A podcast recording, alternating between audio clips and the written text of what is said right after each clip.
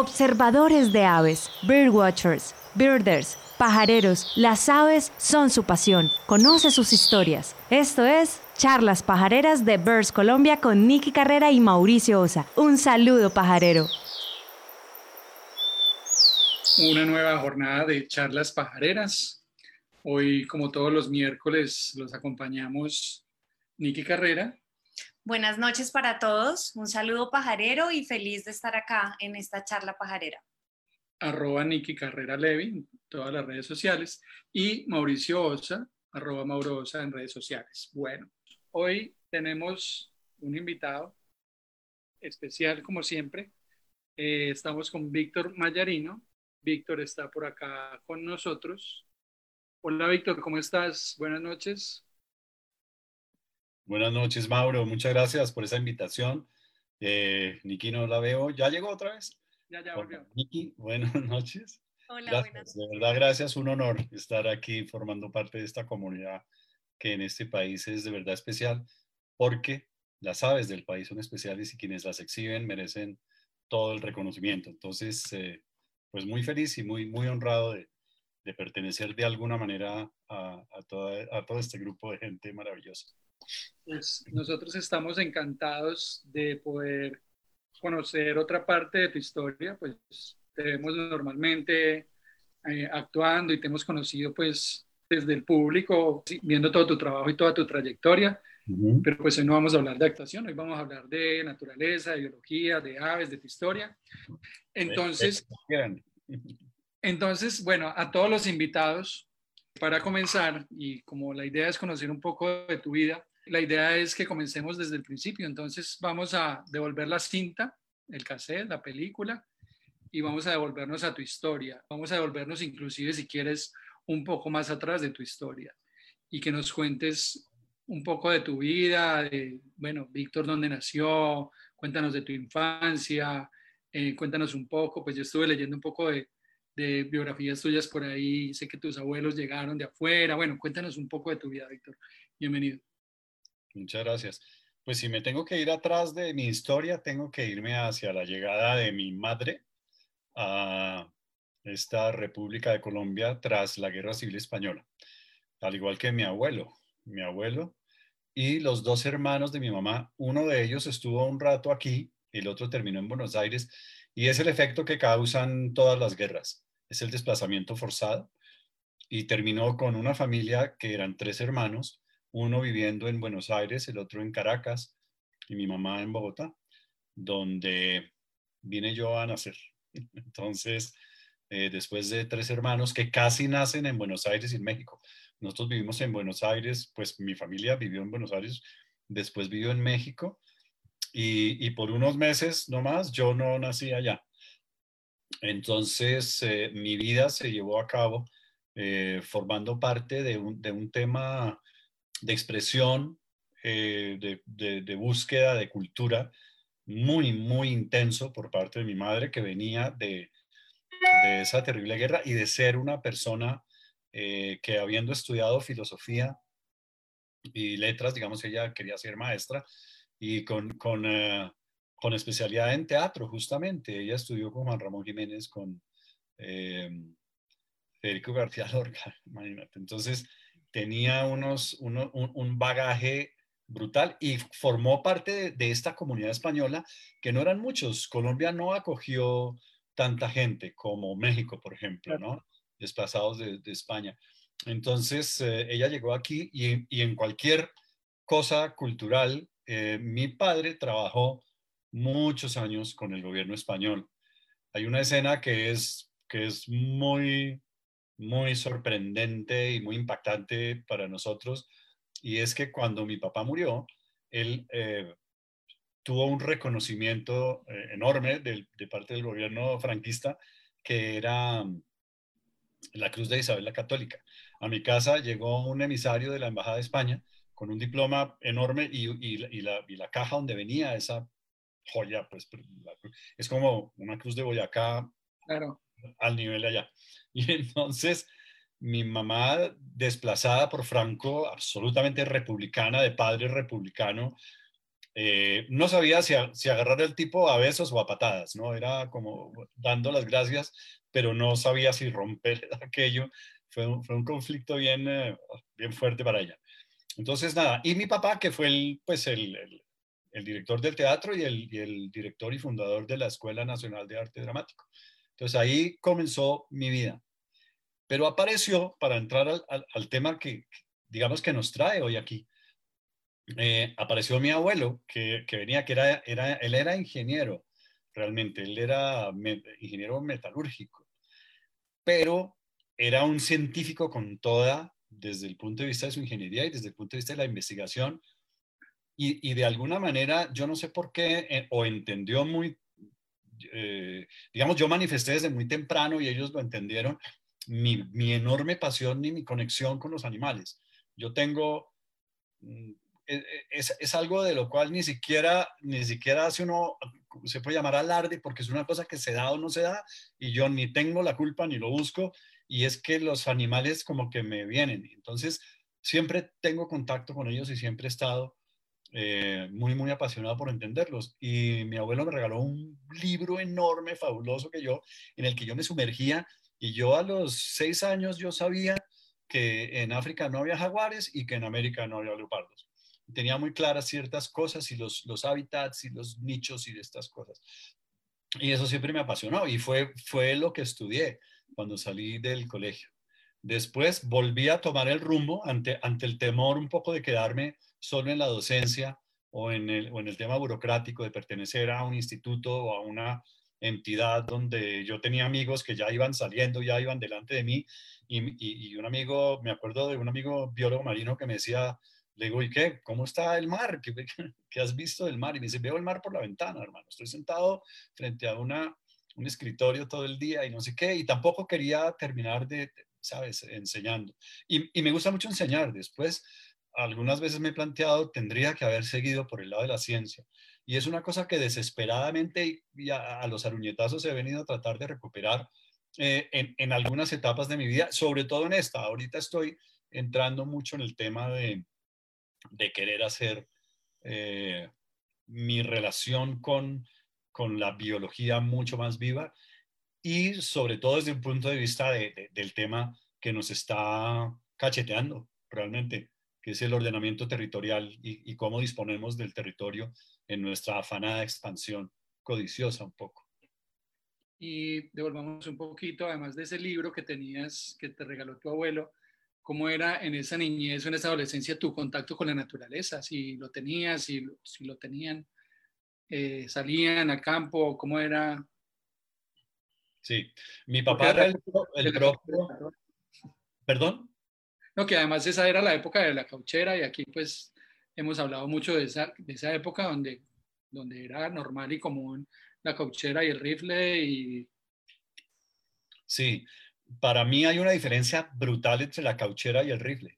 Justamente claro. es, esa cultura a la, a la, que mi papá estaba acostumbrado, nos acostumbró y nos enseñó a nosotros, era una cultura y, y sigue siendo. Lo que pasa es que ahora está de una manera que se entiende que era equivocada, ¿no? Y hay que progresar, igual que, que, que progresó el esclavismo, igual que progresaron ciertos eh, rituales tradicionales que ya no tienen oficio. Pero entonces en esa época eh, era absolutamente prohibida la cauchera. Eh, eso, eso, no se hacía, eso no era del buen cazador, estar tirándole a los pajaritos. Uno, uno no, nunca en la vida tenía el objetivo de algo que no era comestible, que no, se, que no se podía preparar y que no se podía preparar en una proporción en que uno realmente casi que lo necesitara. Obviamente las familias ya, ya, no, lo, ya no necesitaban cazar, pero sí era una cosa ritual. Digamos, nosotros íbamos a Yapel, eh, que es un paraíso que ustedes deben conocer, en donde yo, yo eh, éramos recogedores, éramos, los niños éramos agazapaditos ahí callados y mm, bajaban el pato y nosotros salíamos y, y, y traíamos todo con, con los perros eh, y después llegábamos a Bogotá y repartían por todas las casas de mis tías, que eran, mi, mi papá tenía 12 hermanos, eran 13 en total ellos. Entonces había, había que pasar por la casa de todas las tías y llevarle dos, tres patos a cada una y esto era como todo este ritual. Después, el domingo, había que ir a, generalmente el tema empezaba en el Hotel Tequendama, donde estaban alojados los grandes toreros de la época, Paco Camino, eh, Santiago Martín, el Viti, eh, qué sé yo, de los colombianos Pepe Cáceres. Y entonces eh, mi papá era amiguísimo de todos ellos. Y un gran honor que le hacían a uno era invitarlo a ver vestir al torero con su mozo de espadas. Esto es todo un ritual misteriosísimo, la, la, vestida del torero y acudir a eso es como una, entrar a, realmente a un lugar muy privilegiado. Y de ahí, pues el torero se iba con los suyos, nosotros nos íbamos caminando eh, hasta la plaza y era todo un ritual. Y llegábamos y nos hacíamos en la barrera. Yo esta mañana estaba en, en, una conversación que tuvimos con actores, no sé por qué pasamos por ese tema, y yo les contaba lo que para mí es el aroma de la muerte. Yo, yo sentía el instante en que el toro finalmente se estaba doblegando, había un olor especial hay un sonido especial, hay, algo especial. Y en ese momento el toro te mira, mira, y, es, y está intentando entender qué fue lo que le pasó desde que llegó a un sitio del cual lo único que ha querido hacer es salir en todo el tiempo. Entonces, todas esas cosas, experiencias como estar en, en, los llanos orientales, en el sitio más maravilloso, de pronto oír dos disparos y aparecía un venado tirado en el suelo y, eran cosas que iban en contravía, ¿sabes? Yo llegaba y me metía a esos caños de los llanos al agua transparente y estaba allí y de pronto eso estaba combinado con que había que ir a cacería de conejo por la noche o madrugar al día siguiente. Yo, yo disparaba, yo a los, mi papá se murió cuando yo tenía 10 años y antes de él morir yo disparaba escopeta calibre 16, que es una cosa que pega durísimo. Y yo sabía disparar y yo una vez en una, eh, eh, estábamos haciendo alguna serie por allá en la costa y había un teniente que tenía un galil. Y yo empecé a preguntarle, no sé qué tratar, me dijo, ¿quiere hacer unos tiros? Y dije, bueno, puso 20 botellas eh, y yo bajé 19. Yo, ah, sí, yo no se me había olvidado. Y, y, esto es todo un, todo un mundo al cual uno pertenece y yo entiendo ese tema de, de la cacería desde el punto de vista atávico, desde el punto de vista de la, de la relación tradicional. Y uno hay un día en que entiende que eso está mal. Hay un día en que uno dice esto no, no tiene el menor sentido. Y entonces eh, el momento en que uno agarra una cámara y empieza a dispararla y empieza a, aplicar un poquito esas, esas formas de acercarse a los animales, pero para hacerles fotos, pues es, eh, es indescriptible la sensación. Pero digamos, para contestar tu pregunta, Mauro, es, eh, era, era eso, era, era esa vida y era mi papá, era el propio tipo outdoors, ¿no? Él, era, él era adorador de la naturaleza, sabía, era medio cachaco, él en sí mismo, su manera de ser, no es que fuera el propio, sí, no agarraba la boa del cuello, pero pero sí sabía mucho, sabía muchísimo de, de, tracking, por ejemplo, de, de, pistear animales y de, las huellas y de las cosas y las costumbres de los animales. Entonces era una mezcla muy bonita, de tipo súper intelectual, porque su mundo en el que él se movía era, era tremendamente de, estar recitando poesía el viernes por la noche con unos amigos, al día siguiente estar enmontado por allá con sus escopetas.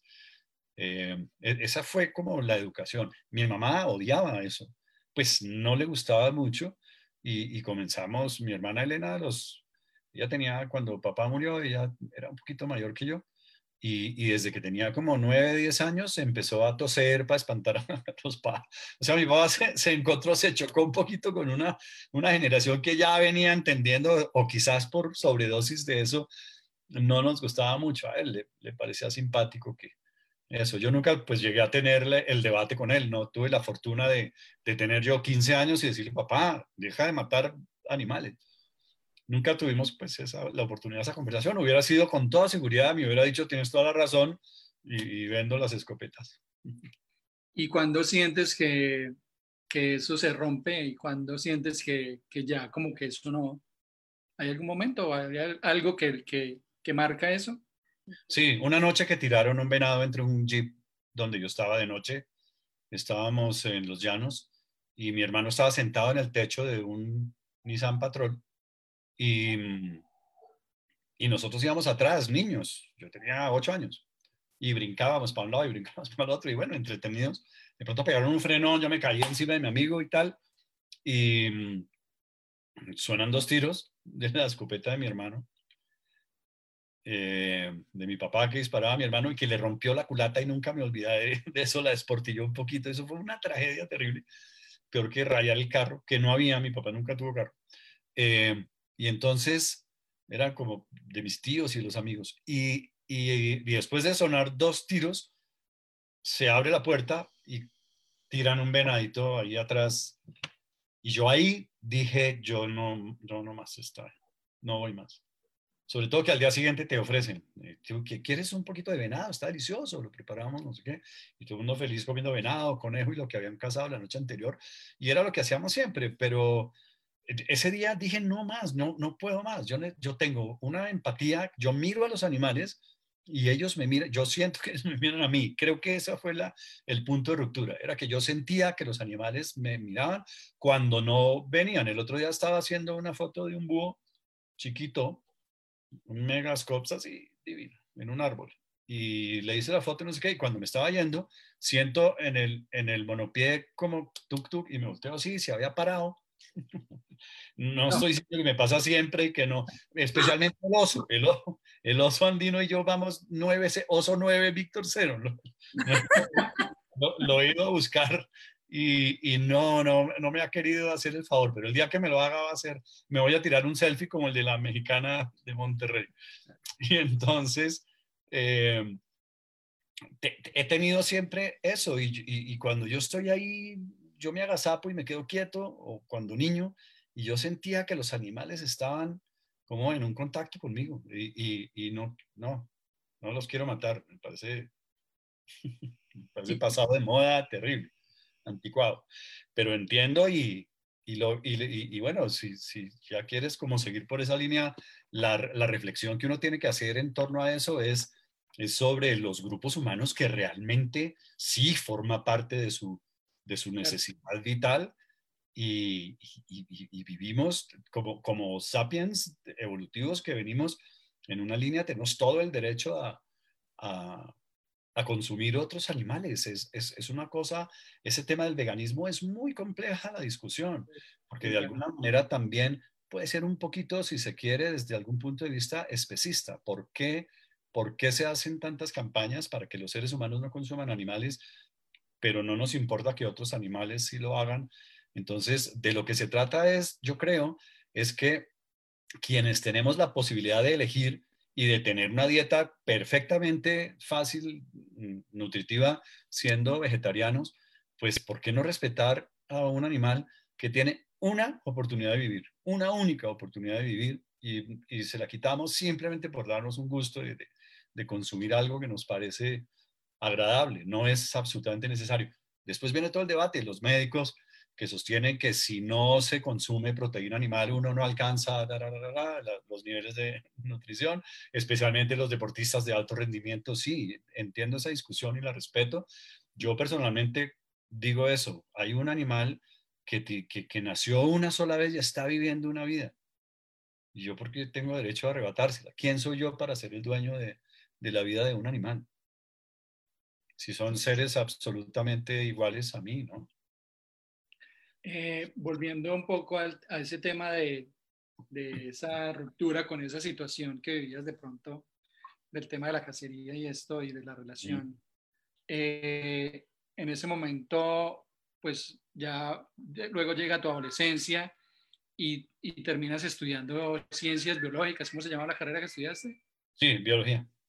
Biología. Sí. Eh, ¿Por qué terminas estudiando biología?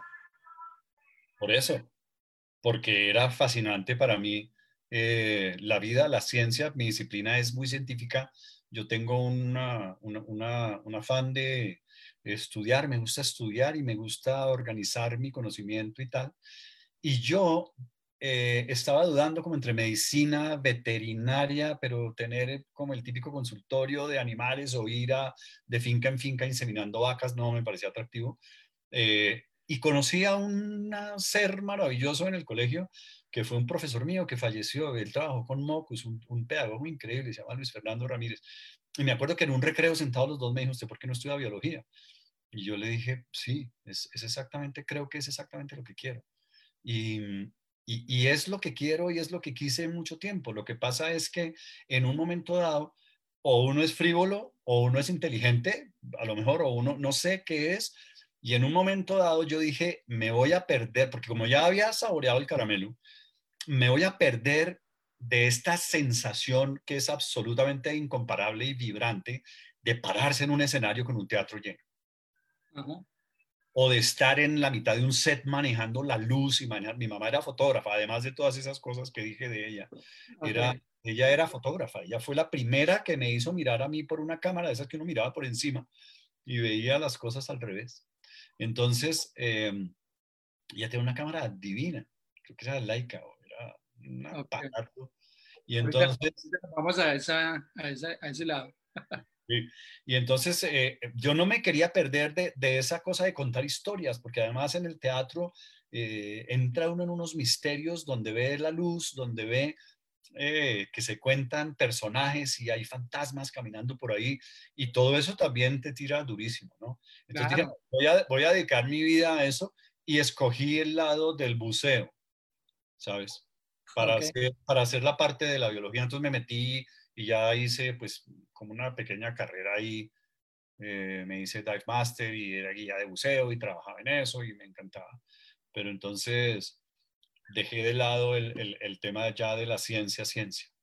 ¿Y la carrera, o sea, la carrera de biología la terminaste? O sea, ¿te graduaste? Voy a punto, llegó el momento en que ya tenía que escoger y, ya em, empezar a enfilar una tesis y, y ya no lo hubiera hecho si no hubiera sido entonces ahí como que agarré y dije, hombre, esto me está gustando y ya me fui a Londres, donde viví muy feliz eh, haciendo cuanto taller había y estudiando en la universidad, dirección y producción. Ok, ok. Eh, bueno, vámonos entonces a ese otro lado que estabas hablando. Eh, llega la fotografía por tu mamá. Sí. Mi mamá era una artista de la luz, pintaba también. Y no solo pintaba, sino que también era como artista del volumen, nunca fue escultora, pero no, no tengo la menor duda que si lo hubiese intentado. Mi mamá era, más allá de que se fuera mi mamá, y entonces yo estoy hablando de mi mamita divina muñeca, pero era de verdad, era la propia mujer renacentista. Ella hacía 70 cosas bien hechas. Finalmente era profesora y enseñaba porque su pasión era enseñar, pero ella tomaba eh, materiales, cartón, cosas y hacía, por ejemplo, las casas del pesebre, construía cosas, eh, todo el tiempo estaba arreglando la casa, ponía papeles de colgadura, no sé qué, ella, ella trabajaba con sus manos y siempre detrás de eso estaba la luz. Yo para mí es muy complicado los sitios mal iluminados, ¿sabes? Hay, desde restaurantes hasta fachadas de edificios, hasta condominios campestres, qué sé yo, que, que, la misión tendría que ser hacer de ellos un lugar acogedor y por no saberlos iluminar son terribles. Entonces llega uno y está, y está toda la luz mal dispuesta y a mí eh, eh, ese manejo de la luz de ella, las temperaturas de luz, que si es un poquito más caliente, que si es más frío, que si esto, lo otro, eh, es una cosa que siempre me, me apasionó. Ese es como, como el tema del, del, origen de eso. ¿Y ella qué fotografía hacía? ¿Qué tipo de fotografía hacía? Y ella me regaló, y retratos. Retratos. Y ella me regaló siempre cámaras. Ella siempre me debió ver que para mí era una pasión y siempre de Navidad a cumpleaños era como la, la, siguiente camarita, un poquito ya más sofisticada y no sé qué. Entonces aparecían unas cámaras. La Instamatic era como la primera cámara que uno tuvo, que tenía unos cubitos, ¿te acuerdas? Yo no sé si ustedes se acuerdan, pero que de flash. Tenían cuatro, cuatro laditos, el flash era un cubito. Entonces uno tomaba la foto y se daba vuelta y, y salía la otra. Y uno revelaba y, y, y, teníamos, como en la universidad teníamos el, la manía de, de, ir por ahí a revelar fotos. Ya en la universidad uno estaba estudiando mucho y sobre todo en biología uno estudia mucho, pero, pero sí, nos gustaba revelar también en papel, que es una magia increíble, indescriptible. Hoy en día está la magia del, del revelado digital, que es otra magia. Es igualmente impactante decir uno, oiga, yo sí le pegué al foco a ese pájaro, yo creí que estaba mal. Y resulta que hay un par de herramientas ahí, agarraron ese Photoshop y ¡pin! lo estalla. Y, y nadie supo nunca que el foco no estaba tan perfecto. Eh, nadie supo nunca es un decir porque uno se da, o sea, cuando uno tiene ojo uno se da cuenta de quién le está envenenando mucho las fotos o no, pero que también es una discusión interesantísima entre fotógrafos como qué es lícito, qué es lo de salido del lente, bueno, como sea. Pero, pero entonces revelar en papel es maravilloso porque uno físicamente ve que empiezan a hacer esa imagen ahí, después uno le pone efectos, le pone cosas, sustancias, vainas, bleach, bypass, no sé qué. Y después yo, me, yo después fui director de fotografía.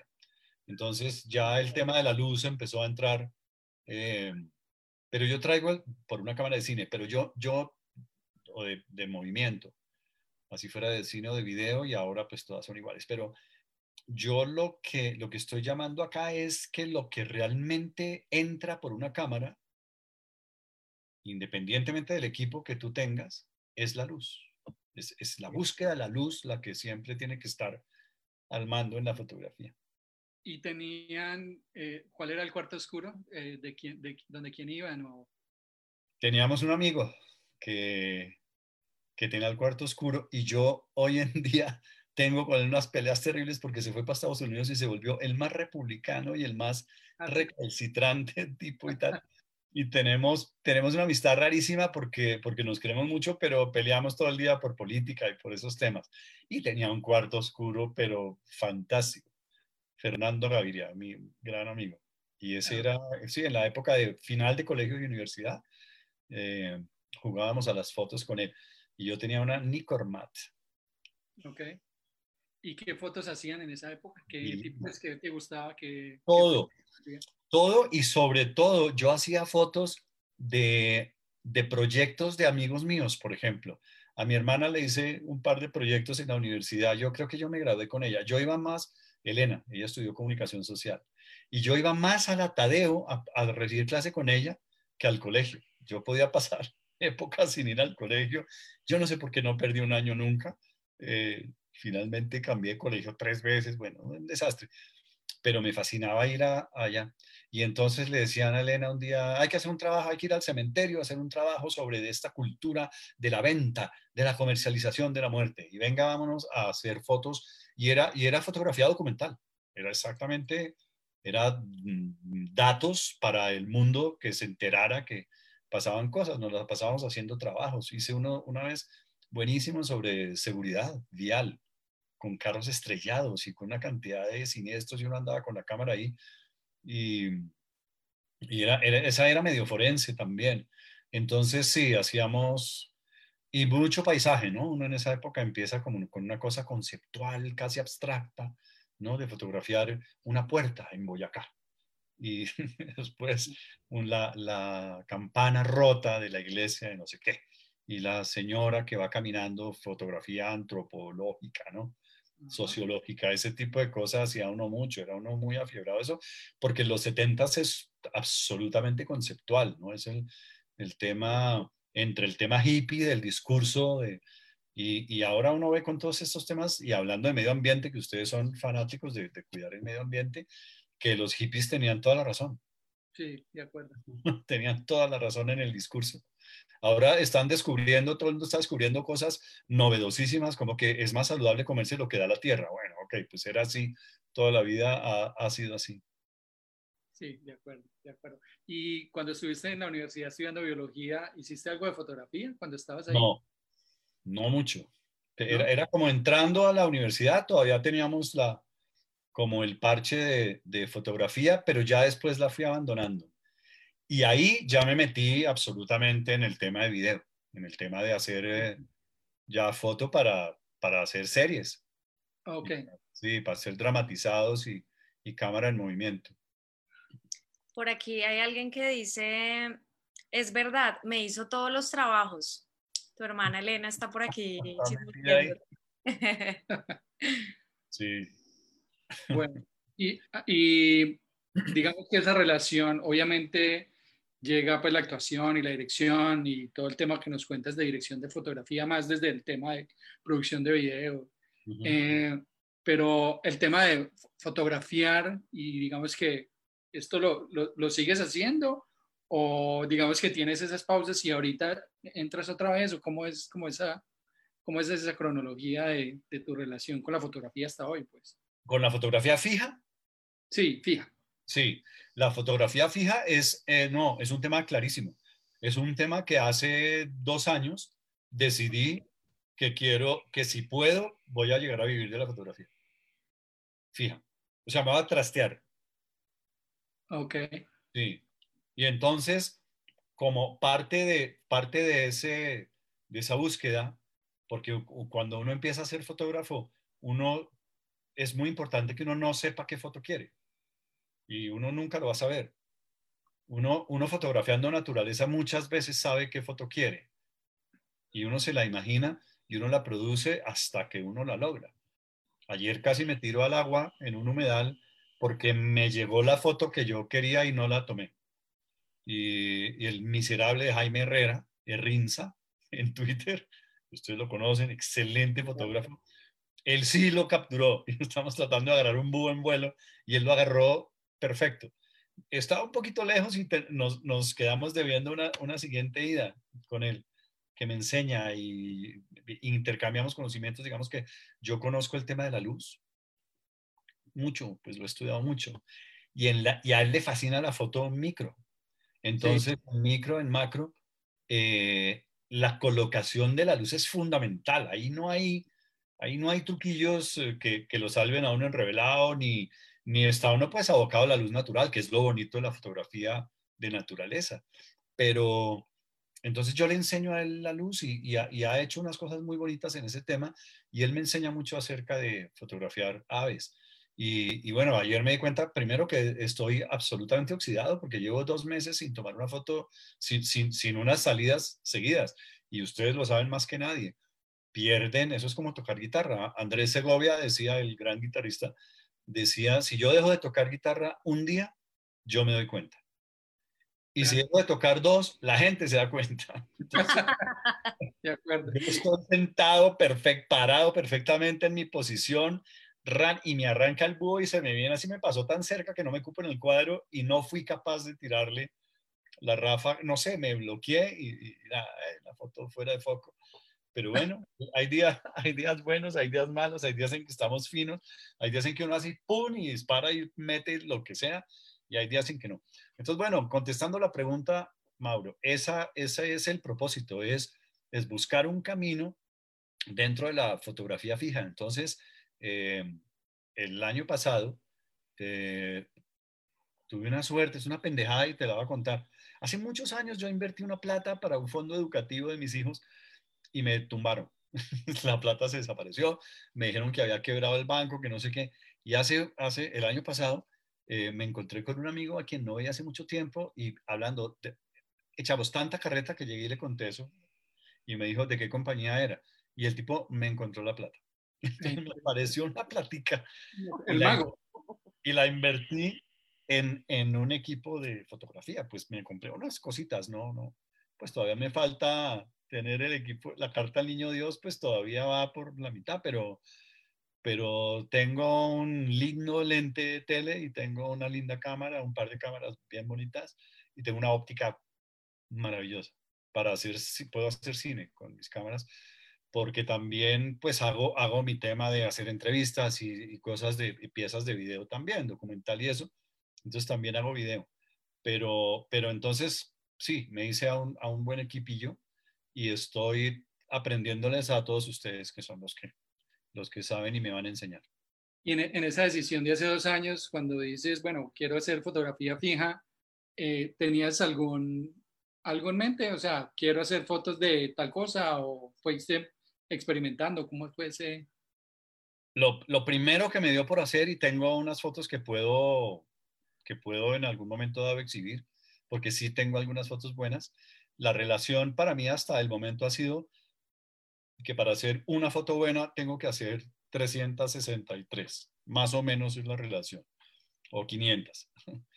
pero tengo dos o tres buenas eh, en un tema que es nuestra relación eh, ser humano-animal en la medida de maltrato, cautiverio o, o, o, que los animales que ya se vuelven absolutamente sinantrópicos empiezan a tener unas consecuencias rarísimas eh, y empieza una representación de esos animales de una manera que, que, es malsana y que hay que revisar. Y quiero exhibir eso. Quiero exhibir nuestra relación con los animales. Eso fue la, el primer asomo que me dio. Después, por supuesto, empecé a hacer salidas de campo y me encontré cosas que me pasaban, pues que, que, aparecía el animal, tengo un águila a, a 8 metros, de pronto tengo un venado a 2 y ese tipo de cosas, ¿no? Un venado chiquito, no, no los domesticados de Monterredondo, pero... Y hay intentos de ir a coger el oso y nada. Y el oso no me aparece. Veo la huella, veo el popó del oso, veo el pelo del oso pegado de la hoja, veo la, veo la puya recién cortada, que es que huele a oso todavía. Veo el camino, veo todo. Y la garra en el árbol. Y me quedo ahí quietico y no ha querido aparecerme. Ellos son tremendamente... Ellos desde que uno está pagando peaje en la calera, ya saben que uno Va. Está andando, por ahí y tiene un olfato y una inteligencia brutal. Pero, pero, estoy muy confiado y estoy planeando un tema con oso brutal que todavía no lo puedo contar porque se me, se me, ¿cómo se llama eso? Se engarra. Se me sala, se me, se me engarra, se me engarrota el oso. Pero para final de año voy a, voy a salir con una vaina buena de oso. Ok, bueno, y en esa relación de animales, pues las aves, eh, ¿qué espacio ocupan ahí? Todo, sobre todo los rapaces. Me causan... sé que búhos, ¿verdad? A mí me encantan los búhos. Eh, me gustan más los accipitrios, digamos las águilas y los halcones. Pero los no, mentiras, por igual. Es que los búhos son muy apasionantes. Ayer había un tengo una foto de un búho que la voy a, apenas puedo revelar porque he estado volando con un, programa de radio que tengo mañana y una charla que tenía esta mañana de actores, que estuvo muy chévere. Y, he estado como muy mal de tiempo. Y hace rato no revelo. Voy, yo en, en, el, en mi orden de mi, mi, mi, flujo de trabajo voy en las fotos de la primera comunión de mi hijo mayor. Entonces, eh, tengo un retraso ahí. Pero cuando llegue allá les voy a mostrar un par de fotos muy, muy bonitas que hice ayer. De un búho. ¿Y qué, búho estaban viendo ayer? Un flameo, Asio flameus, ese okay. buito. Y era, era un bebé, y estaba metido en el pasto, muy bonito, en un humedal. Ah, ok, qué bueno. Y sé que has... Eh, enorme, es un polluelo, pero es una vaina así, parece una patilla, como dicen allá, sandía, ¿verdad? Sí. ¿En el valle se dice sandía o se dice...? Patilla. Pues, no somos bayunos, pero, pero no, patilla de en Colombia. Patilla, una patilla. Una, haga de cuenta una patilla grande y, con las plumas así, ¿no? Es una cosa. Que las plumas de los búhos son toda una obra de ingeniería de la evolución brutal, ¿no? Por eso ellos vuelan en silencio, ¿sabes? Sí, total, total. Hay un video por ahí de, yo no sé, Discovery o algo que comparan el búho con otras especies y es increíble el... Sí, sí, sí. Y es porque las, plumas al final tienen unas cilias así, unos pelitos que van matando el, el sonido. Son una ingeniería increíble esos buitos. Eh, este, este ejercicio de empezar a hacer fotografía de naturaleza te, te viene despertando entonces eh, tu, lado, tu lado biólogo. Totalmente. Totalmente. Y, y mis dos lados, del de, amor por los animales y el tema cazador que también me enseñó un poquito a, claro. a ir buscando y a ir y a tener esa paciencia y esa tranquilidad que le da a uno estar parado. Y, y cuando uno no captura nada en la cámara, pues también estuvo fabuloso el día eso no, no pasa nada. Es como, como, dicen los, como dicen los búhos, los búhos, los buzos, entre los búhos y los, como dicen los búhos de Escuba, los buzos. Tenemos un dicho que es el peor día buceando es mejor que el mejor día trabajando. Entonces uno se va para allá. ¿Y qué tal que el trabajo de uno sea hacer fotografía de naturaleza?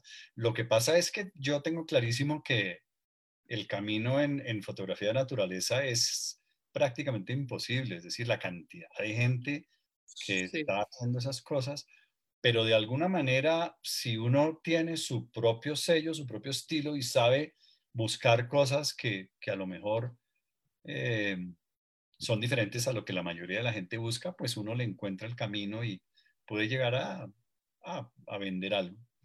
Sí, digamos que yo creo que esa es la, la búsqueda dura. Yo también siempre he tratado de, de, encontrar un camino y un lado de dónde será que está el tema de, de, la fotografía y cada que encuentra uno algo, empieza uno a decir, bueno, por aquí puede ser y bueno, eh, no es fácil.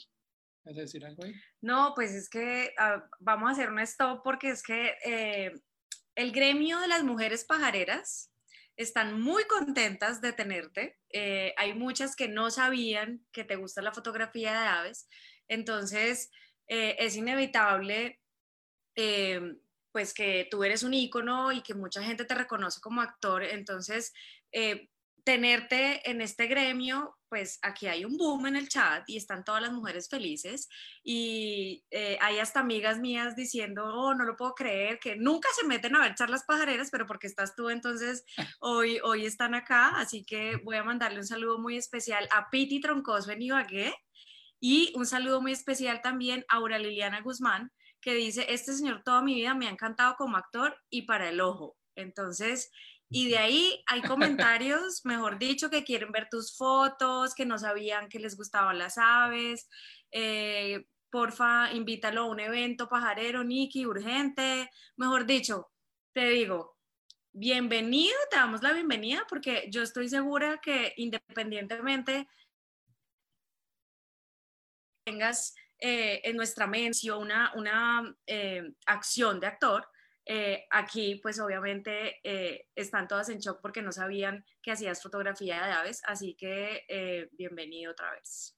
Muchas gracias, espero aprender mucho. A mí lo que me pasó fue que me agarró justo todo este tema de encierro uh -huh. cuando estaba entrando en el tema de, de buscarla, porque además llevo más de un año viviendo fuera de Colombia y, y, estaba en un sitio que es bastante estéril para el tema de pájaros y de fotografía de naturaleza. Estaba en República Dominicana que tiene, tiene unas extensiones maravillosas y, y algunos nichos fantásticos y dos o tres eh, especies interesantes, pero en el sitio donde yo estaba era, era, era, no, no, y estaba trabajando mucho, entonces no tenía mucho tiempo. Y cuando llegué a Colombia y quise instalarme un poco acá eh, y planeé ya empezar a viajar y hacer fotos, eh, se, se empezó la... Tenga su pandemia. Empezó la pinche pandemia y aquí estamos encerrados. Entonces, de vez en cuando estoy haciendo un proyecto interesante que se llama Anima Fauna, con una gente muy agradable, que son los de... Mm. Perdón.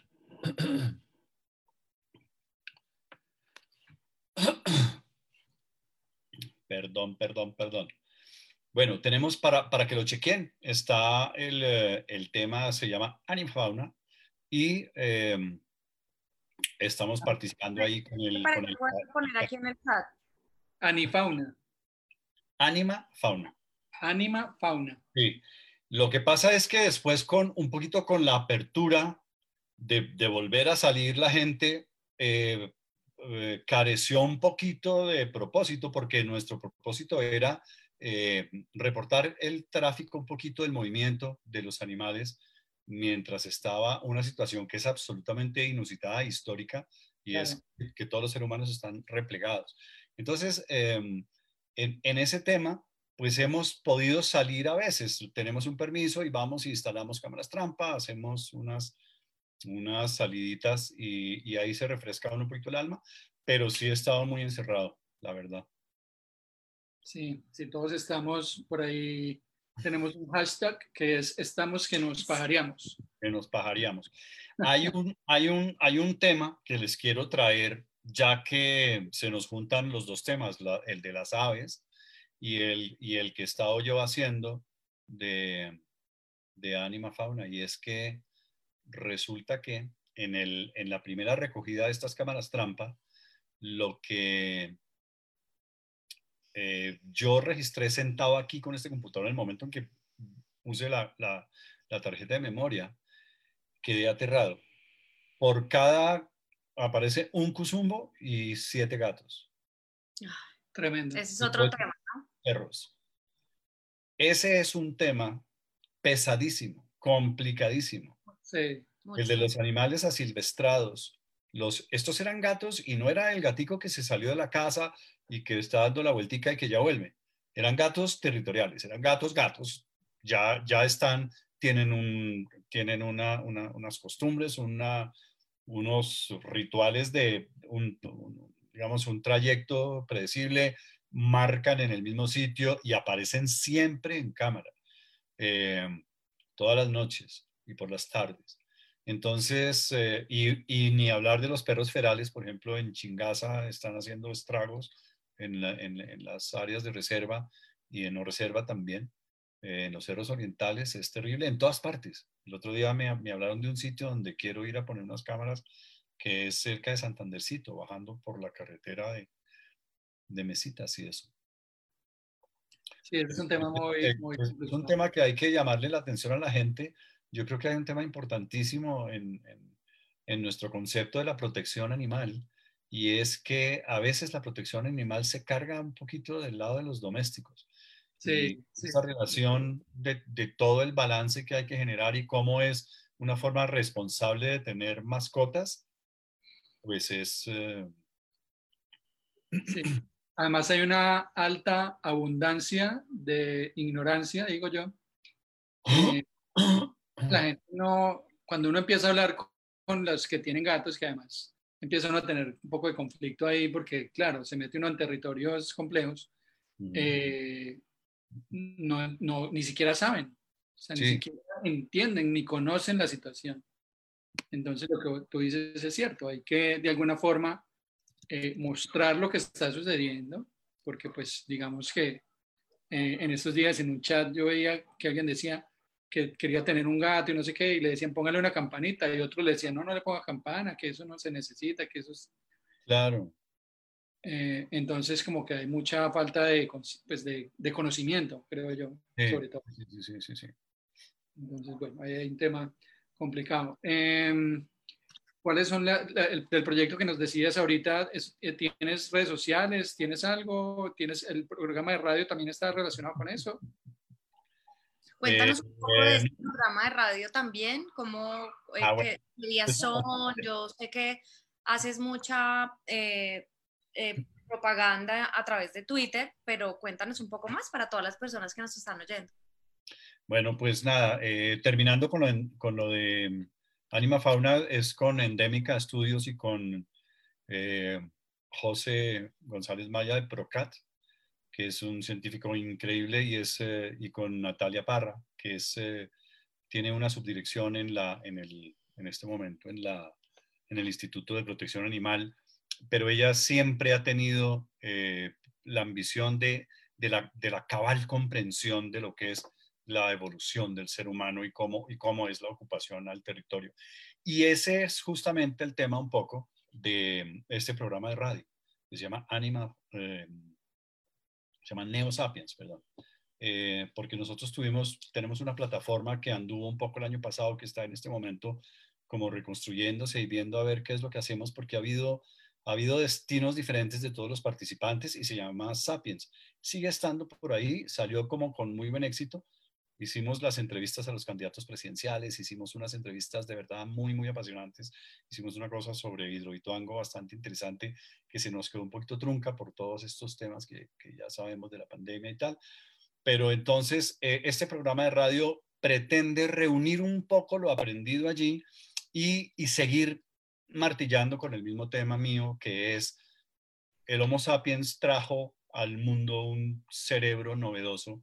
Eh, que, es capaz de hacer las maravillas que conocemos de la obra humana y al mismo tiempo eh, es tan eh, ambicioso y tan, tan tremendamente cortoplacista en el, en el campo de, enriquecernos ya que, que, la mezcla es explosiva, porque, porque esa capacidad de realizar proyectos hace que pasemos por encima del territorio sin detenernos a, ni siquiera olfatear lo que se llama la estructura ecológica de los lugares, ¿no? Nuestro ordenamiento territorial es tremendamente eh, desordenado y nuestro, nuestra, nuestros órganos de control y vigilancia necesitan mucho fortalecimiento porque nuestra, nosotros tenemos mañana un programa sobre la ley de páramos. Cuando uno lee la legislación colombiana, la normativa colombiana está llena de, de, de cosas muy concretas y claras en el qué y en cómo parece ser bastante difuso.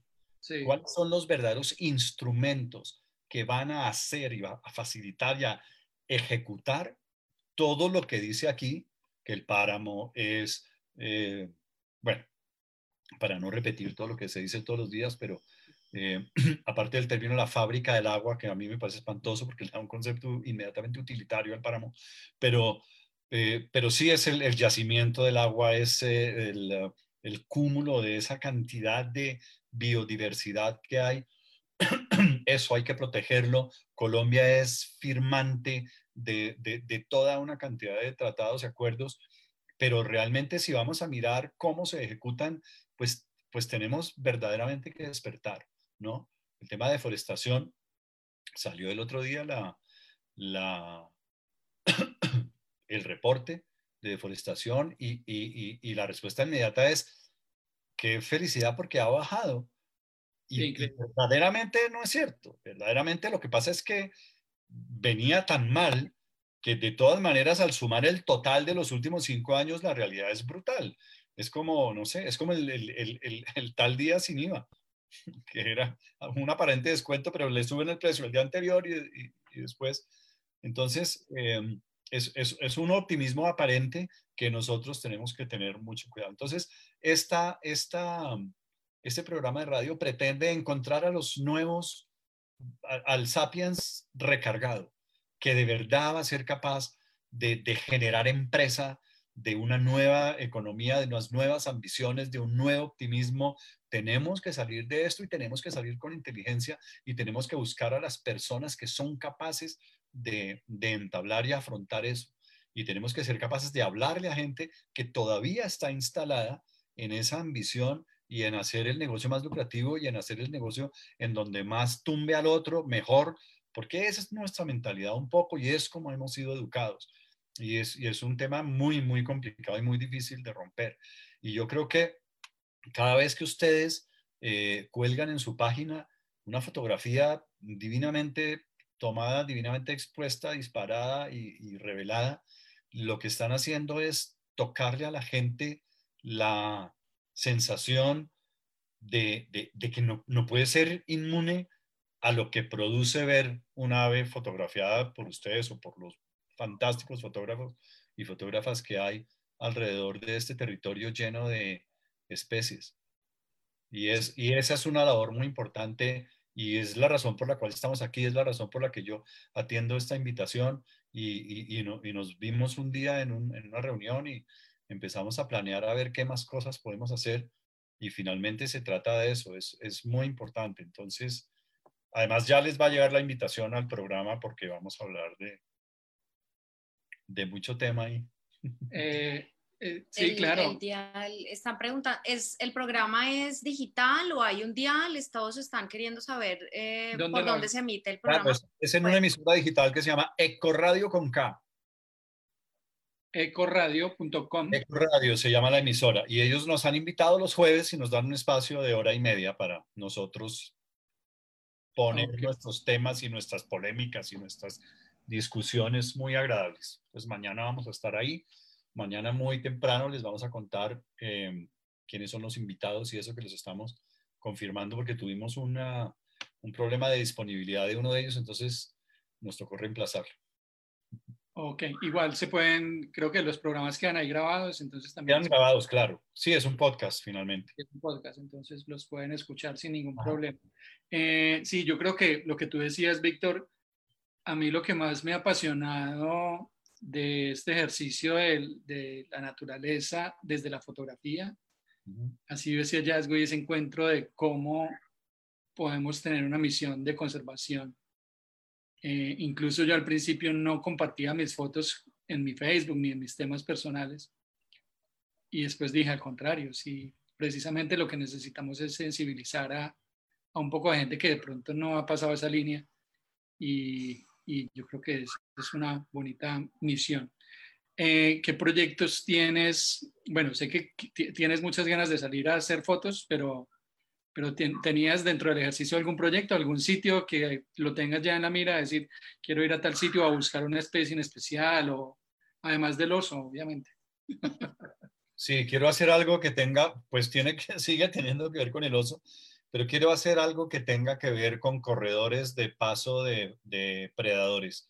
Hay un tema del cual se habla que son las especies sombrilla, y es, un tema que, si bien es, está bien contado, diciendo que las especies, los predadores apex, que se llaman los predadores tope, como el, el jaguar, el mismo oso desde cierto punto de vista no, no, no es tan carnívoro, pero pero sí es predador y, y, sí es obviamente una especie de sombrilla, repartidor de semillas, es cuidador del agua, es cuidador de, los ciclos de la naturaleza, eh, el puma, el águila, los, todos los rapaces, estos animales que son predadores que están en el último, digamos, escalón de la cadena trófica, se tienen como especie de sombrilla porque si uno se va a un arrecife de coral y ve tiburones, uno supone que de ahí hacia abajo todos los escalones están intactos.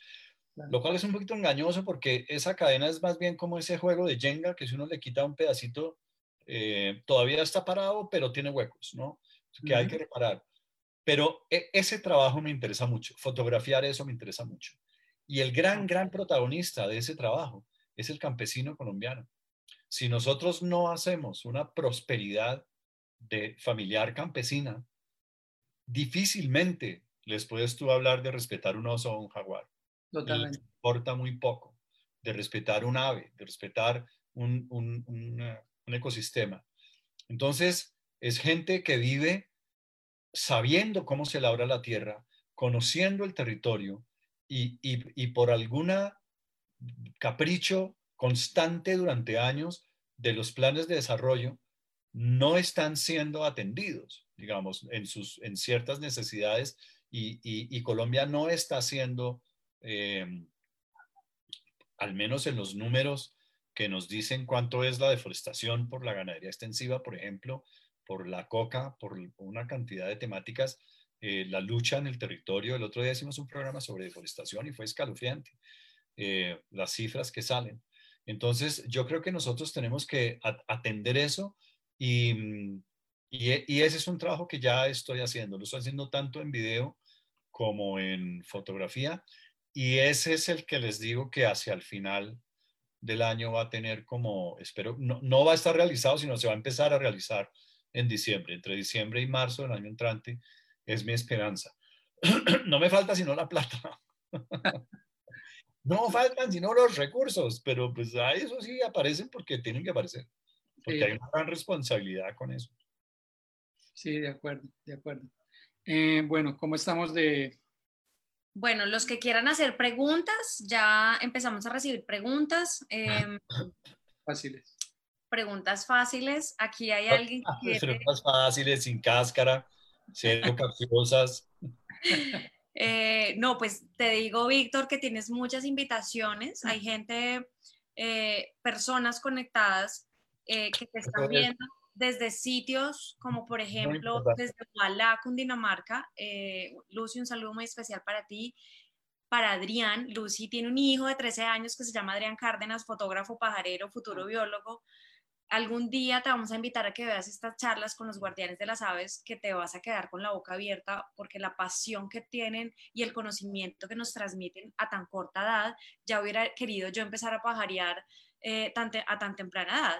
Entonces es brutal escucharlos, el nivel de conciencia y son niños que cuando uno termina de hablar con ellos, eh, termina uno lleno de esperanza y sabiendo que sí hay un futuro. Entonces, Lucy, desde Huala, Cundinamarca, te manda a invitar. También tenemos invitaciones desde la Laguna de Sonso, por el Caquetá, mucha gente que, que te invita a estos lugares mágicos que hay para pajarear, porque en Colombia tenemos lugares impresionantes que ni siquiera nosotros nos imaginamos y que nos falta por recorrer muchísimo. Acá hay alguien que lleva desde que empezaste preguntando, eh, Álvaro Torres Jiménez, un saludo para ti Álvaro, ¿cuál fue esa primer foto que tomaste y que te causó, digamos, esa emoción que uno nunca olvida? Te, hago un ejemplo, yo la primer foto eh, y única que tengo en este momento del gallito de roca, eh, nos fuimos hasta Jardín Antioquia a pajarear y en busca del gallito de roca, pues nunca lo había visto. Mira, y cuando lo vi, yo nunca pensé que un ave me fuera a despertar tanta emoción. Literal, yo temblaba, claramente no podía tomar la foto porque estaba temblando y yo dije, tengo dos opciones, o me lo disfruto y ya después miro a ver si la foto me sale. Entonces me lo disfruté, se me salieron las lágrimas, suspiré, luego me calmé y tomé la foto. No es la mejor foto de mi vida, pero la recuerdo como si fuera la mejor. ¿Cuál es tu mejor foto hasta el momento? Mi mejor foto no existe. Eh, no la tengo, no, no sé qué se hizo. Tengo un video porque tenía en ese momento, estaba con una amiga y tenía una cámara de video también, curiosamente. Y es debajo del agua yo estaba tomándole a ella una foto, me arrodillé, estábamos estrenando unas cámaras y haciendo unas pruebas, como para salir al día siguiente. Un buceo de esos recién llegados del avión, cuatro de la tarde, caminen, nos echamos y ensayamos esta vaina. Y al día siguiente ya íbamos a la, salida, pues ir a un sitio bien bonito, hacer las fotos. Y entonces yo me arrodillé en el suelo y sentí un corrientazo, pero como si me hubieran agarrado 220 voltios o no sé cuántos vatios, yo no sé tanto de la corriente, qué es lo que lo agarra uno, porque no son los voltios, es, es la potencia. Entonces sentí yo una electrocutada en la rodilla así y me levanté y era un torpedo, era un, un pez que, que dispara. Y en el momento en que hice así, le alcancé a hacer la foto y quedó perfecto. Y era una foto muy difícil porque ellos se entierran en la arena. Es decir, una foto que para, para haberla tomado era tengo el video, un día se lo muestro, porque ella después cogió la cámara y entonces ya lo hicimos, lo contamos y lo hicimos, no sé qué. Y puede haber otra foto por ahí de, tengo una foto que, que casi se me sale el corazón, que voy por una carretera en Chingaza y en una esquina de la carretera, ni siquiera sin meterme al monte, el venadito mamando de la mamá. Oh. Esa foto es bien bonita no, no está súper bien compuesta y eso, nada, pero es una foto que quedó linda y quedó, es bien emocionante. Ver un venado chiquitico es muy emocionante, es muy bonito.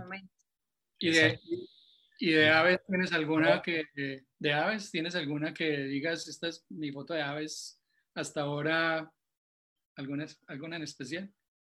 Tengo una tingua bogotana que es muy difícil agarrarla volando. Esa me gusta mucho tengo una foto de dos alcaravanes que me gusta mucho, que es, e, están sobre el río y, van casi como uno encima del otro y en, y en el momento en que pues yo disparé la ráfaga y salió una en que las alas del de abajo están para abajo y las del de arriba están para arriba, entonces uno a primera vista cree que es el reflejo y resulta que son dos, dos pájaros. Es un momento bien difícil de agarrar y, es, y está bien bonito. Ok, chévere. Bueno, por aquí nos escriben desde, desde el Tolima, desde Ucucu, también súper invitado. Te vamos a llevar a ese lugar. En el cañón del Conveima, hay cuatro endémicos muy especiales. Nos escribe David Alfonso de Jarano Bonilla. Alias Truman. Dice, estamos buscando, ellos están trabajando un proyecto, dice, estamos buscando aliados para salvar los bosques de palma de cera en Toche y Anaime. ¿Nos podría Víctor apoyar en esta tarea quijotesca? Claro que puede. Soy especialista en eso. yo soy especialista en hacer trabajos que nunca se van a monetizar, pero como, como sea lo hacemos. Hay que ordenarlo. Yo, yo necesito es que yo necesito es que un organismo internacional solamente se decida a financiar un tipo que quiere divulgar los temas del, del, medio ambiente de forma independiente y entonces yo me dedico a vivir de eso, de verdad me mudo ya a, ese tema, es mi ambición, es poder dedicarme a tomar fotos. Bueno, ya somos tres. Bueno, ahí vamos. ok, listo. Entonces ahí está el mensaje para Truman, que, que, organice, el, que organice el proyecto y nos cuente cómo la, Hágale Truman con confianza que eso ahí le vamos, le vamos buscando la, la comba al palo. De hecho, sé que ellos están trabajando un proyecto aliados con un agente de España. Entonces, bueno, hay... Mucho por hacer, es una zona espectacular, Anaimes te va a encantar. Acá tenemos un saludo muy bonito de Clara Lucía Chauta. Dice, gracias, hoy puedo decir que alguien de la ciudad habla con tanto respeto y sentido de pertenencia sobre el territorio. Ojalá nunca pierdas esa esencia. Sigue fomentando el respeto y cuidado a la madre tierra. Qué bonito. bonito, muchas gracias. Eso es lo único que quiero hacer de verdad. Por acá te manda saludos también Diego Emerson Torres, eh, que sabemos que, sí. Diego nos ayudó a contactarte también. Muchas gracias a Diego. Por acá pregunta Dilia González Pombo. Quiero preguntarle a Víctor Mayarino por qué cree que la gente no es consciente de la importancia de observar a los animales y no le da la importancia a las aves porque por una parte están muy ocupados, los que no lo están, porque hay gente que sí, pero los que no, eh, a lo mejor están muy ocupados en, en, eso que hablábamos, que, a lo que me refería yo antes, y es que eh, el territorio es enorme eh, y lo único que no le cabe es nuestra enorme codicia. El territorio es muy grande y tiene que llevarse de una manera sensata los, los diferentes usos del territorio son los que van a producir que haya un fenómeno muy diferente al que ahorita estamos abocados, que es áreas protegidas versus zona productiva, por decirlo de alguna forma. Hay que generar unos, unos espacios de transición en donde quepa una productividad que se mezcle también con que haya el paso de, de fauna y no pase nada.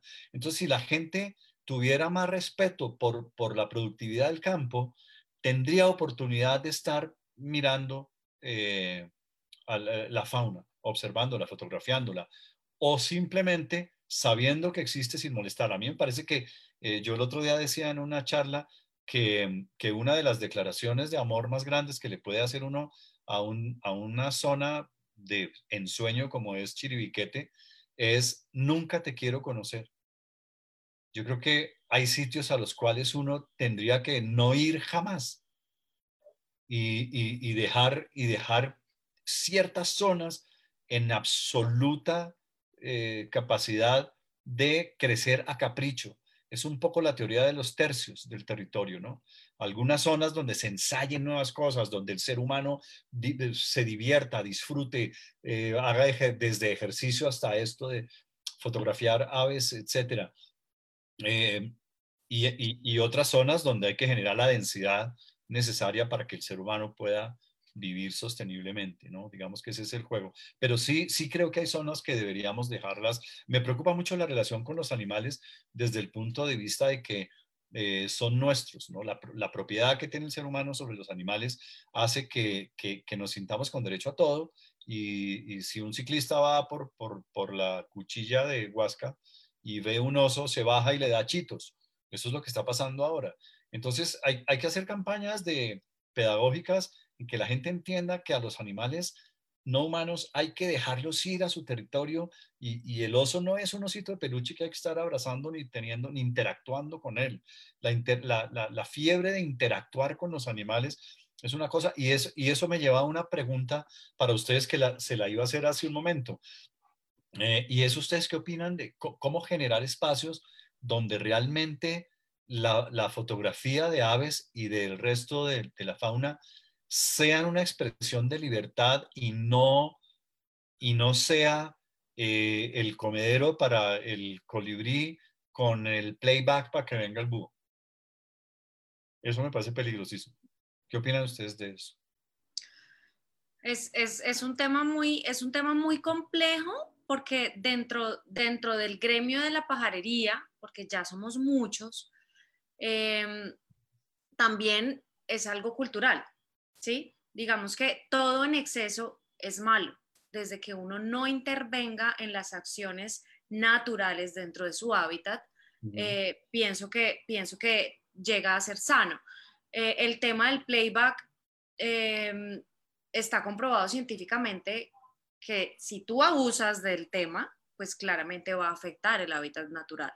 pero si tú lo haces una, dos veces queriendo simplemente eh, saber si el ave está en ese hábitat para buscarla, eh, no es, no, digamos que no, no, no afecta tanto. Pero claramente, eh, tanto en el gremio de la pajarería nos falta muchísima cultura, muchísimo entendimiento al respecto. Y con los comederos, pues realmente, digamos, nosotros no somos biólogos ni, ni somos expertos en el tema, pero podríamos decir que todo en exceso es malo, ¿sí? Desde que, desde que uno no interrumpa y, sabemos que hay épocas en que la alimentación para ellos es escasa, entonces de pronto ahí es cuando uno puede intervenir con el tema, pero realmente, no sé tú qué opinas. Pues yo creo que hay, hay espacios, eh, por ejemplo, cuando vengas por Cali, seguramente eh, la minga, por ejemplo, que además es de un biólogo, eh, hace una muy buena combinación porque hay comederos, efectivamente, pero también el sitio se ha llenado de flores, de jardines, de árboles de frutas, de, o sea, hay comida natural para las aves. Entonces tú ves que llega un colibrí al livadero, pero ves que llega ese colibrí a cientos de flores que tiene alrededor también. Eh, y hablando con, con, él, con Gustavo Londoño, eh, discutiendo ese tema, eh, digamos que en estos sitios donde, donde a veces eh, hay comederos artificiales, hay momentos que uno va a esos sitios y no llega ni un pájaro.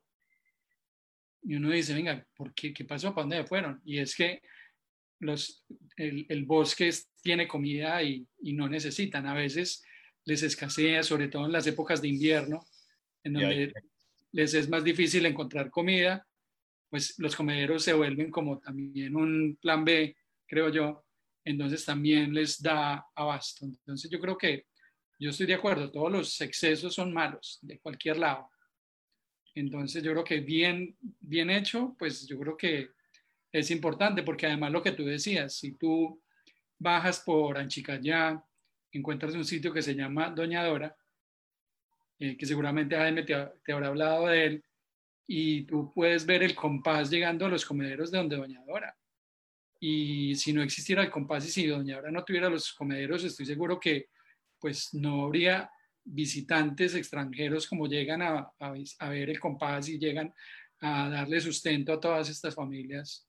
Entonces, pues digamos que también es como un tema lo que tú decías ahorita.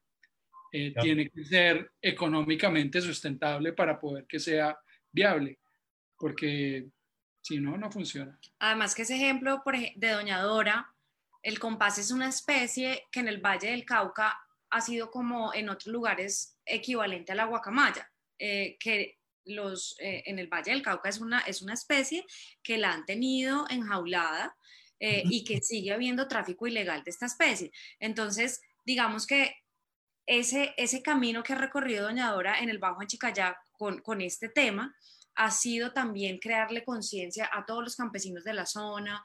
Digamos que es todo un ecosistema que dependiendo también del lugar y de la cultura, pues influencia o no influencia. O sea, es muy, es muy complejo, pero claramente pues el ideal es que todo sea natural, sembrar árboles, eh, es qué ecosistema tenemos y cómo podemos ayudarle a las aves y a los colibríes con las flores a que ellos lleguen según su cadena alimenticia. O sea, claramente ese sería el ideal, que si yo tengo un sitio y, y quiero atraer fotógrafos para que vengan a tomarle fotos a las especies, lo mejor sería sembrar árboles y flores. Ese es el ideal y muchas personas lo están haciendo. Digamos que complementan con banano, con papaya, pero por lo general están llegando porque los árboles eh, tienen sus frutos y pues el polen lo, atrae las flores.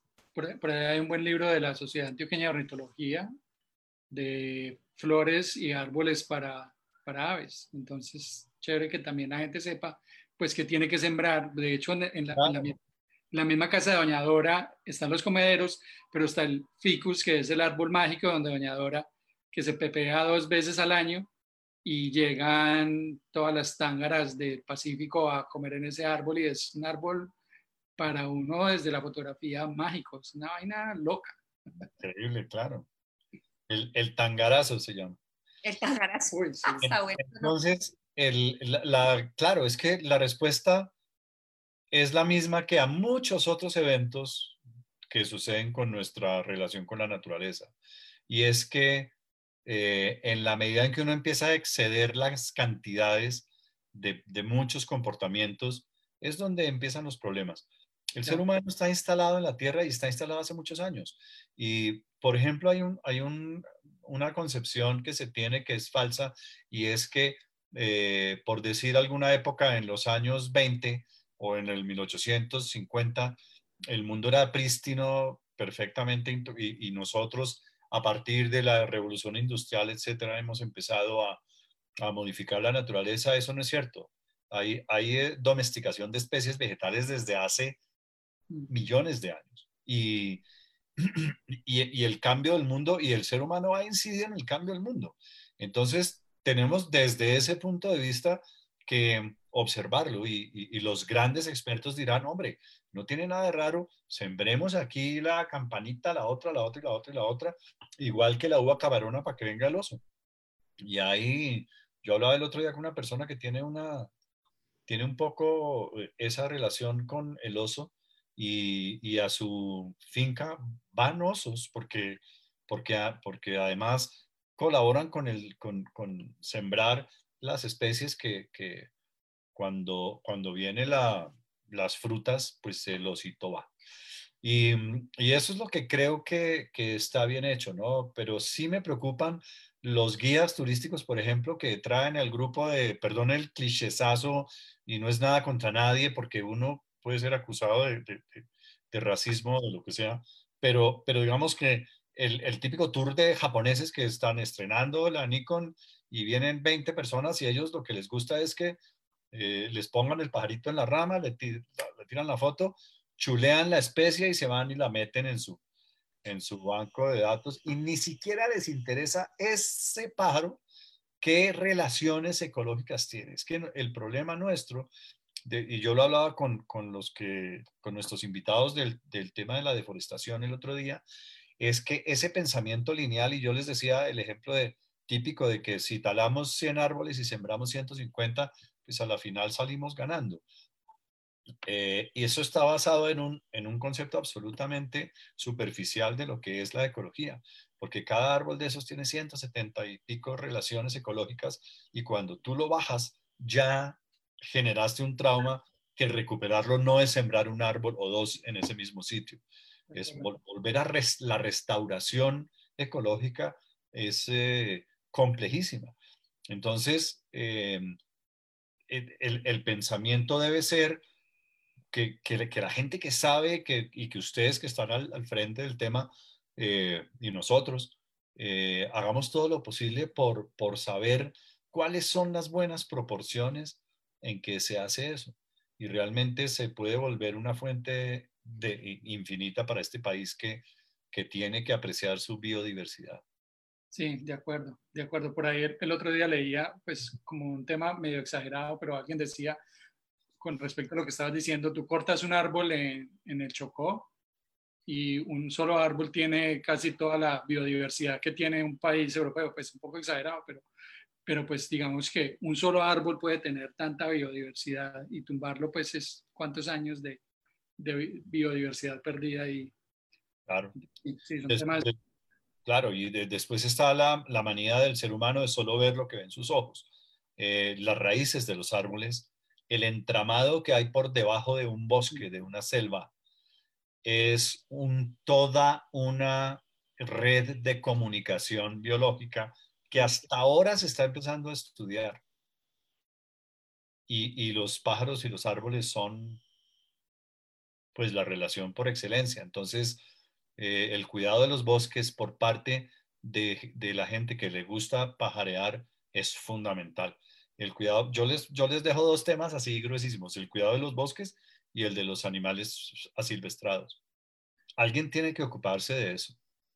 Y, y la respuesta no es bonita. Hay que saberla comunicar, estamos en un medio público y hay que tener cuidado, pero digamos, la respuesta al tema de los perros ferales no es bonita desde, desde cierto punto de vista, porque al parecer la única salida es eh, o, sacrificarlos o, generar unos sitios donde se puedan, es imposible tener, tener perros ferales en una reserva, es, es imposible. Es que para los que saben de peces de esos, es como hacer un acuario de betas, o sea, eso no, a, la media hora no queda ninguno. De acuerdo. No, pues, y los gatos. Aquí en Cali, el tema de los gatos callejeros es increíble. O sea, es una cosa absurda. Pero sí, son temas que, que son muy tabús, pero sí hay que. Nosotros. Digamos que todos Estamos a 15 segundos de la palabra hipopótamo. Sí, de acuerdo. Vamos, de acuerdo. Eh, de cabeza. Nosotros todos los viernes hacemos una campaña de Virs Colombia que se llama Vuelo de Pájaro y digamos que parte del ejercicio es ese, como una piedrita en el zapato y dar un poco de garrote a toda esa problemática, todas esas problemáticas. Entonces siempre lo hemos tocado, lo hemos tratado y hemos hecho video y hemos hecho un poco, algún día te, invitamos también a que nos, que nos, que nos acompañes ahí. lo, que se pueda hacer sobre eso es Fundamental, fundamental. Además, tanta inconsciencia que hay, por ejemplo, de, gente, además por, por, por, deporte o por, no sé cómo se llamará eso, por, por, por brutalidad, eh, tirarle piedra a un animal o, o, dispararle. Las creencias que se tienen respecto a, a, las aves nocturnas, por ejemplo, a los bien parados, a los búhos, a las lechuzas, bueno, etcétera. Hay una serie de, de circunstancias culturales que no nos ayudan ni cinco a, esta cadena de, destrucción, pero pues digamos que para, para eso estamos nosotros y, para eso estamos contribuyendo también. Pero es, complicado. Tenemos ese programa eh, en fila, el de las creencias y el de la relación a través de las religiones, el mito eh, con la naturaleza, con los animales. Es muy interesante. son mitos. Porque, además ahí aparece también la pseudociencia, ¿no? La medicina tradicional eh, está haciendo que haya tráfico ilegal de especies. Eh, Tremendamente. Terrible. Terrible. Sí. Terrible. Sí, Y, la, y la brujería. O sea, venimos también cargando una historia también porque piense, en los, en los 30 más o menos las, las aves eran, eh, las mataban para adornar, los sombreros de las, de, las señoras más elegantes de la época, entonces digamos que es una historia ahí también con unos yugos muy fuertes. Eh, y que en Colombia y en Cuba y en todo este tema de, de la brujería y el santismo, pues viene también a, a, formar parte de hasta de cura de enfermedades. Hay una serie ahí de, de circunstancias culturales que no nos ayudan mucho. Pero que, perdón, quedan en la lista esos dos puntos para profundizarlos y pues tú sabes que además eh, estamos en el mundo de la publicidad, entonces, eh, y tu hijo también está en el mundo de la publicidad. Em, bueno, el, tema, el, tema, de los bisones que, que acaban de matar en España, ah. eh, que son como 70 mil, una cosa así, un, un, número absurdo, y uno dice, ¿en dónde hay esa cantidad? Y yo me imagino hectáreas de, una finca donde se crían animales para ah, hacer abrigos con su piel. Y yo digo, en el, año 2020, ponerse, ponerse un animal, lucir un animal a modo de ropa, de verdad es un signo de ignorancia absurdo. Es decir, ¿cuál es el sentido de hacer eso? ¿no? De acuerdo. Pasa al otro lado. Quedan en la lista. Bueno, vamos con las últimas preguntas. Eh, pues aquí hay mucha admiración también. Eh, Álvaro Torres dice, es sorprendente escuchar al profe Mayarino tan dedicado al tema de fauna y fotografía. Felicitaciones y bienvenido a estas charlas. Eh, también te saludan desde Canadá, Inés eh, Vaquero te espera en el Meta, súper invitado al Meta. Adriana Marcela dice, vamos a ver qué, cómo redacto esta pregunta. El nexo entre la música y las aves la imagen y la historia de Colombia, cómo llega a adecuarse a la realidad? Wow, hay mucho tema enlazado ahí, ¿no?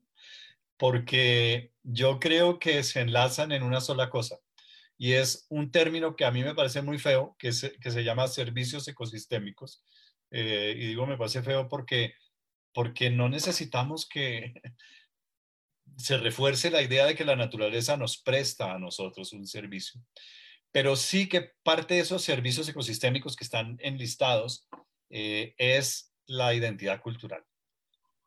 Y en la identidad cultural es el único sitio en donde nos queda la esperanza de hacer un conocimiento cabal del territorio para respetarlo. Eh, la música siempre está expresando, obviamente la música por su misma onomatopeya y los pájaros son música, las aves son música. Y, la, y la, una gran cantidad de, de música del mundo está hecha con base en el sonido. Y justamente fue el pasado programa de, de Neosapiens, fue acerca de cómo ya se está llevando a un punto en el cual el sonido que reporta la naturaleza le está expresando a uno lo que está, los cambios ecológicos que están sucediendo. ¿Saben eso? Eh, si han desaparecido especies, si han llegado especies invasoras o si han llegado especies que se habían retirado, etcétera, cómo se moviliza la fauna, cómo funciona el bosque. Em, hay gente que está encargada de, de, volver eso una disciplina basada en un método científico. Increíble, eso es increíble. Pero digamos, para, para, el punto de cómo, cómo se enlazan estas cosas, yo creo que es muy importante seguir conservando la identidad, reforzar la, la, globalización de las cosas, que es muy importante el intercambio y conocer eh, lo que se está haciendo en otros lugares, pero, pero conservar lo que se está haciendo y compartirlo, no que todo se, se, empiece a amalgamar en una sola identidad. A lo mejor inevitablemente eso es lo que va a pasar, yo no lo sé, pero, pero sí que hay que reforzar cualquier cosa que pretenda eh, mantener robusta la identidad a través de la música y a través de todo lo que, lo que cita la pregunta. ¿no?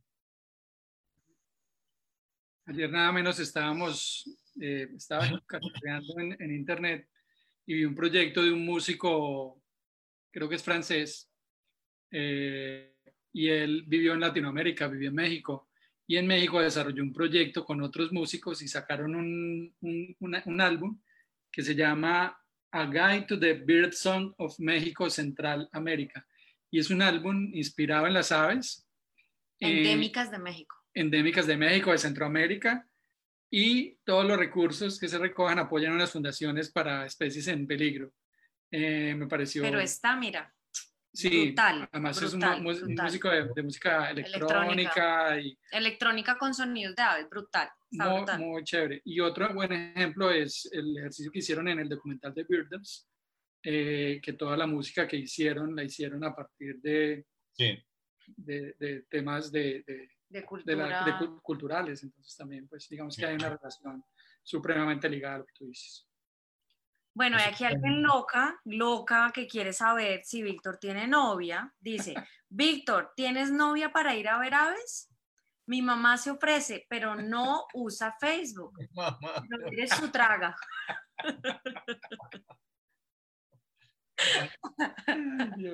Yo tenía que decirlo.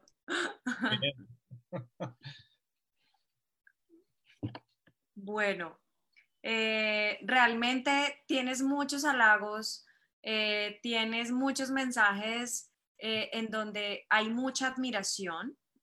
aquí Carol Juliet nos dice, tienes mucho conocimiento científico y de ecosistema. ¿Eres biólogo? Sí, él ya nos había comentado que era biólogo y ella dice que ya con eso la matas por completo de admiración, claramente. Acá te manda un saludo Ernesto Bando, Ernesto es para nosotros uno de los mejores fotógrafos de naturaleza que tiene este país. Él guía, además, no solo en Colombia, sino que guía Aurora Boreal en Noruega, guía pumas en, Cerros del Paine. Y también es buzo. Es buzo, eh, hace, mejor dicho, es una persona que, con la que tienes que eh, salir y aquí te manda un saludo muy especial también. Y él es Diana Aime, de hecho, es Diana Aime del Tolima y y estás por aquí ya invitado a, un sitio en Anaheim. Wow, pues muchísimas gracias. Eh, ¿Cómo se llama él? Obando es su apellido. Ernesto Obando. Ernesto Obando. Ok, sí, conozco su trabajo. Pues Ernesto, de verdad, muchísimas gracias y espero poder eh, beber de la fuente de la sabiduría de todos ustedes y o al menos hacer algunas gárgaras si soy capaz. Tienes que ver la, la foto de, de Ernesto del, del, de los anteojos en Chingaza y ahí vas a querer, vas a querer con Ernesto a Chingaza a ver. A Para que te sirva de consuelo. sí. toda, toda foto de oso eh, con menos de, menos de 85 milímetros es chiripa. Sí, sí, sí. O, sí. o, esa, o es con un telescopio allá o se lo encontraron de... Eh, Oye, se lo, se lo, se lo encontraron, además estaba yo. Nuestro querido Jaime Herrera, que hablábamos de él hace un ratico, tiene una foto de un oso brutal. Sí. Osa con los osesnos. Se lo encontró así de, Sí. sí, a ellos también les salió ya al final de la tarde lloviendo. Sí, hay que seguir yendo, hay que seguir yendo y, y, algún día le, le pega a uno. Llegará. Bueno, alguien más por ahí te manda un saludo muy especial, un chico que para nosotros es muy especial, que se llama Kimi Bañón.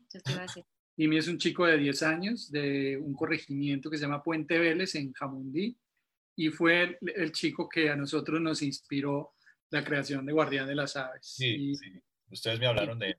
Y Kim es un personaje muy bonito, está conectado y te manda un, pues, un saludo. Muy grande y, y, gracias por estar ahí pendiente. Ya, ya, nos, ya tendremos tiempo de conocernos cuando pase toda esta situación tan rara que, que va a pasar y vamos a salir adelante. Porque ya esa vacuna viene volando. En camino, sí, sí, eso va, va muy bien. Y por último, eh, tenemos un saludo de Álvaro Torres Jiménez, que te recomienda un documental que se llama La voz de un territorio y es sobre el jaguar. Eh, creo que viene en camino. Entonces, eh, wow. dice que para estar pendiente, para que nos digas cuándo, Álvaro. Muy buenísimo. Jaime Andrés Herrera dice, no le hablen de osos que lo hacen llorar. ¿Quién dijo? Jaime Andrés Herrera. El, está pendiente de estarla montando, así no, así no sea verdad. Él es un profesional de mamar gallo. Bastante. Sí, pasamos muy, muy agradable cuando vamos a hacer. Ah, dice que, perdón, dice que ese, ese, documental ya está, que se busca en Facebook como La voz de un territorio, así se llama, La voz de un territorio. Lo recomiendo. Víctor, una pregunta, ¿tú tienes eh, fotografías en redes sociales? ¿Tienes, ¿Quieres compartir alguna bueno, Twitter, sabemos que tienes Twitter, eh, para que nos des la dirección para que te sigan en Twitter. No sé si tienes claro. Instagram o tienes alguna otra red. Arroba Mayarino. Y lo, lo, del Instagram es vergonzoso. Yo hace como dos años abrí una cuenta en Instagram porque no tenía, prometiendo que iba a poner fotos. Y lo que pasa es que uno tiene que, que salir con la primera cuando ya tiene una buena cantidad, porque lo que sí es una torpeza es salir con cuatro fotos y después tener que parar. Entonces, eh, tenía que, que, llenarme de un cierto material y tenía eso en, en, mi proyecto cuando justamente pasó lo que estábamos hablando hace un rato. Sí he publicado algunas por ahí y, y, y prometo volver a hacerlo. He estado con un par de tareas muy gratas y muy, muy intensas y muy difíciles entonces no revelo de verdad lo que les contaba, no revelo una foto hace rato, pero prometo, no sé, creo que a partir de la, dentro de dos semanas, porque me viene un trabajo muy, muy complejo, que es, hay una convocatoria que hacen las Mintix, eh, en donde hay una cantidad de proyectos consignados y, de aspirantes serísimos y de una altísima calidad, y yo soy jurado. Entonces, tengo que sumergirme dos semanas seguidas a, a, a leer proyectos y ahí voy a estar ahogado en 15 días, juro, reunirme con la fotografía del amor de mi vida. Ok, para que nos muestres esa foto del, del búho, pues, de, de, ayer. De ayer, sí. Ese hay que volver por el, para cogerlo volando. Bueno, Víctor, nosotros siempre cerramos estas charlas eh, con un mensaje pajarero o un mensaje que le quieras dejar a la humanidad y a todas las personas que te están oyendo. Claramente esta charla queda grabada como podcast y la subimos en nuestra página web como Beardcast. Entonces eh, queda para siempre. Entonces es un mensaje de ti para el mundo. Mi gran mensaje para los pajareros es sean muy orgullosos de haber escogido, de haber elegido una disciplina que es absolutamente noble, que necesita divulgación y que genera respeto. Y asimismo, eh, nada, pedir respeto para, para las aves. Traten de no hacer algo que lleve a, a las aves a un comportamiento aparte al, al, suyo normal, ¿no? Sepan cómo las aves no son, no son, eh, no son tan asustadizas ni son tan vulnerables. Digamos que uno, uno puede entrar en un contacto con ellas. Lo que no debemos hacer es, eh, es hacer las cosas bruscamente y generarles un, un comportamiento que no es el, el, usual de ellas y respetar mucho el territorio. ¿no? Muchas gracias, Víctor. Gracias por tu mensaje. Eh, aquí hay alguien que desde Ibagué, Piti Troncoso, que dice, yo quiero ver a esa foto de la patilla con plumas. Sí, en cuanto tenga dos segundos, de pronto el fin de semana la revelo y la pongo por ahí, porque Jaime, Jaime con toda seguridad ya se me adelantó. Jaime tiene el mismo, la misma patilla de plumas, pero es divino, divino. ¿Cómo es, cómo es la red? Eh, B Mayarino, es el... Sí, B, arroba B Mayarino en Twitter. Ya, ya, en Twitter y en Instagram igual. Y en Instagram igual. Te van a pero a Instagram ni se metan antes de que yo empiece otra, otra vez a tratar de moverla. Hay que meterse para que te presionen ahí, para mantenerlo aquí. Sí, sí, sí, sí. para respirarle en la nuca al man para que empiece a, ya no, que revele, revele. Pero es que para publicar fotos tengo que poder salir a hacer fotos. claro, claro. Pero no, tengo un arsenalito ahí que me da como para un par de meses de pronto estar mandando cositas y me cuentan por ahí qué opinan. Bueno, aquí ya quedas con una buena lista de invitaciones, seguramente. Conocemos muchísima gente que estará muy encantada de, de tenerte en sus sitios. Eh, entonces, pues Sé que tienes las puertas abiertas de muchos lugares, como nos las han abierto a nosotros también, y de gente maravillosa que está en este mundo de la pajarería, como tú dices. Entonces, te damos las gracias por haber contado y compartido tu historia. La otra parte que queríamos conocer, ¿no? la parte que se puede leer más fácil por ahí de tu vida actoral y de tu vida de director de, de, de fotografía y de cine y de producción sino esta parte de conexión con este ejercicio que hemos eh, decidido hacer, que es andar detrás de los pájaros. Víctor, muchas gracias. Eh, te mandamos un abrazo gigante y esperamos que nos podamos ver pajareando pronto. Un saludo pajarero para ti, Víctor. Eh, gracias por abrir tu corazón, por compartirnos un pedacito de tu vida y por dejar que te conociéramos un poquito más en este gremio lleno de personas que solamente quieren aportar un granito de arena a este mundo. Muchísimas gracias. A ustedes, de verdad, muchas gracias por la invitación. Sigan haciendo toda esa labor que hacen porque es increíble. No descansan nunca. Y mm, para lo que pueda servir eh, una persona que, no sé, tiene algún conocimiento que aportar, tiene, mm, si la gente confía en lo que uno le dice y uno tiene algún poder de persuasión, eh, que sirva para, para proteger nuestra biodiversidad es fundamental. Es la única verdadera y gran riqueza que tenemos. Y de verdad, un abrazo muy grande a los dos, los admiro profundamente. Y cuando salgamos de aquí, el desquite va a ser, compren Duro. 35 tarjetas XQD. Está, pero un abrazo. Gracias, muchas gracias, de verdad, gracias. Bueno, dentro, de, dentro, de, ocho días vamos a tener otro actor que además tú lo conoces, a Juan Pablo Posada. Claro. Eh, Juan Pablo está también súper encarretado con la fotografía de aves. Está eh, también con unas ganas de parear. Claro que él vive en, él ahorita está en el Tolima y está en su, en su casa finca en el campo, entonces está con el privilegio de poder tener pájaros más fácil entonces, dentro de ocho días, el miércoles a las siete de la noche, estaremos con Juan Pablo Posada también contándonos su historia pajarera. Víctor, un abrazo y nos vemos pronto. Chao, un abrazo muy grande. Y esto fue otro capítulo de Charlas Pajareras, todos los miércoles a las 7 de la noche hora colombiana por Facebook Live. Recuerda que nos puedes seguir en nuestras redes sociales como arroba Colombia, arroba Carrera Levi y arroba Mauro Osa. Un saludo pajarero.